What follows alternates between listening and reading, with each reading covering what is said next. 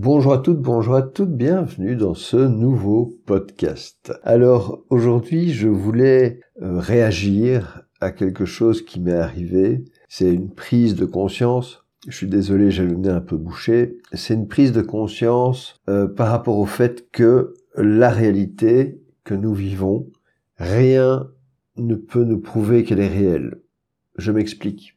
Tout ce que vous vivez est un afflux électrique dans votre cerveau. C'est-à-dire que même le fait d'observer, par exemple, ses propres mains ne prouve pas que ces mains existent. C'est-à-dire qu'il y a un signal électrique qui dit qu'il y a des mains, qui me montre qu'il y a des mains, mais je ne peux pas prouver que cette main existe. Je sais que c'est plus facile évidemment d'y croire puisque je le vois, mais techniquement, je reçois un signal électrique. Alors pourquoi je dis ça? Simplement parce que mon ordinateur aussi, techniquement, il reçoit un signal électrique et peut-être qu'il vit euh, certaines choses, je n'en sais rien. Tout ça pour dire que la vision de l'extérieur euh, telle qu'on la connaît, c'est-à-dire s'imaginer qu'on existe dans un monde et non pas imaginer que nous regardons le monde que nous voulons voir. Dans ce cadre, je pense que c'est intéressant de s'imaginer comme un personnage dans un jeu vidéo. Alors pourquoi? Parce que ça nous détache de plein de choses euh, auxquelles on est euh, attaché, euh, forcément, puisque nous humains, c'est ma théorie, hein, nous humains, on a un pouvoir de création, on est quelque chose de, de terriblement puissant, si on peut utiliser ce mot-là. Et ce que je veux dire par là, c'est que cette puissance est d'abord disponible pour toi, mais elle est aussi convoitée par d'autres parce qu'il y a des gens qui ont décidé de te demander de leur donner ton pouvoir. Et parfois, tu as accepté de dire oui. Et donc, on se retrouve dans une société où, forcément, l'idée que l'homme peut donner son pouvoir à un autre, rien que cette idée-là qui existe, crée forcément le gars qui a envie de dire, tiens, est-ce que je pourrais pas prendre le pouvoir de tout le monde? Et c'est son droit. Si les autres sont d'accord. Parce que les gens ont le droit de vivre dans ce monde l'expérience qu'ils désirent vivre. Si tu n'es pas d'accord avec ce que disent les médias, ne les regarde pas. Et le problème est résolu. C'est pour ça que je parle de se séparer de la réalité et de voir ça un peu comme un jeu vidéo. Si vous passez à côté, par exemple, euh, dans un jeu vidéo d'un personnage, vous n'allez pas vous attacher à ce personnage, vous sentir obligé par rapport à ce personnage parce que vous savez que vous avez un chemin et que ce n'est qu'un des éléments euh, qui, qui traversent votre vie. Exactement comme dans votre vie.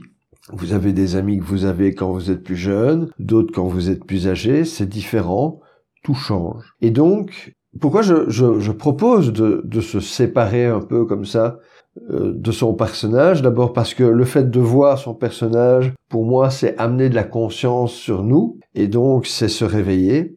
J'aime beaucoup le concept d'être le créateur de sa vie. En fait, si je regarde ma vie comme je pensais qu'elle était avant, j'étais un gars paumé dans la société, qui essayait de faire de l'informatique parce qu'il aimait ça, qui essayait de gagner sa vie et qui arrivait pas en faisant ça parce qu'il aimait trop faire ça pour lui. Et, et j'étais pas heureux.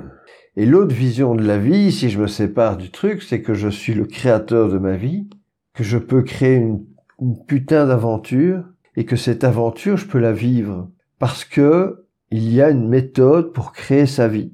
Ce que je vais décider de regarder consciemment va faire partie de ma vie. Si je suis intéressé par la course automobile et que je décide de regarder la course automobile, je vais forcément aller dans des compétitions, je vais aller voir des gens dans des écuries, je vais, je vais aller sur des forums qui parlent de ça. Par contre, si je veux faire du tennis, je vais m'intéresser à des gens qui jouent au tennis, je vais rentrer dans des clubs de sport de tennis, euh, me faire des amis dans ce domaine-là. Et donc, je vais vivre cette réalité-là. Ce que j'essaye de dire, c'est qu'à partir du moment où on parvient à avoir un état interne où on se sépare de tout ce qui est autour, et de considérer ça juste comme un décor, on retrouve le pouvoir de pouvoir créer sa vie consciemment et dire je veux vivre cet événement-là. Et le fait d'y penser crée la réalité. C'est aussi simple que ça. Vous créerez forcément ce à quoi vous pensez. Et si vous ne pensez à rien, vous créerez n'importe quoi.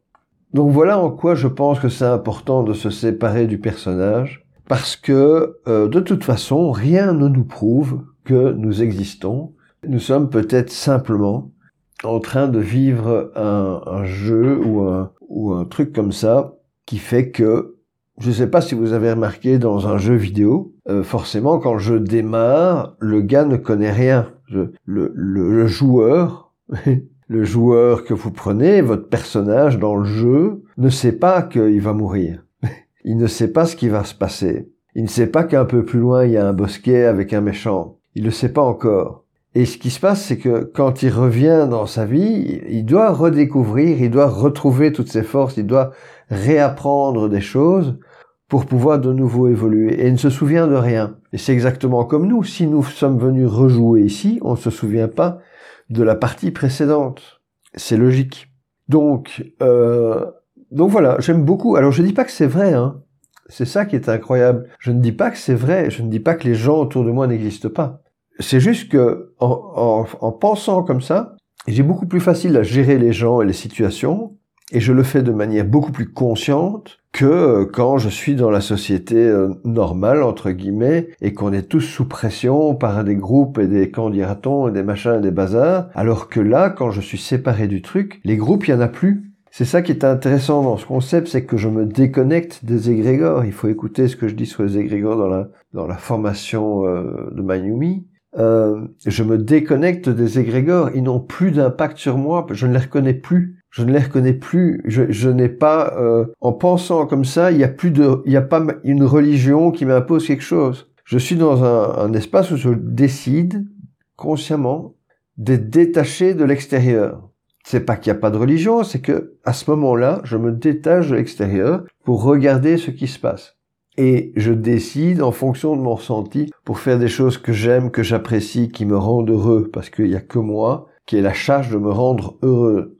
Voilà, c'est l'idée. Et tout ça, c'est une aventure personnelle, mais qui devient magnifique quand on l'échange avec les autres. L'idée de Maïlumi aussi, c'est de vous amener à être heureux et d'amener à inviter vos amis, etc., à être heureux aussi. Et donc de vivre ça avec eux, de les regarder, essayer d'être heureux. C'est très agréable. C'est beaucoup plus agréable que de les regarder aller travailler de, de 5 à 7. Donc, pourquoi je suis le, représentant de tout ça et que c'est moi qui pousse ça? Simplement parce que j'ai compris que le contrôle est un système théorique. C'est une action théorique.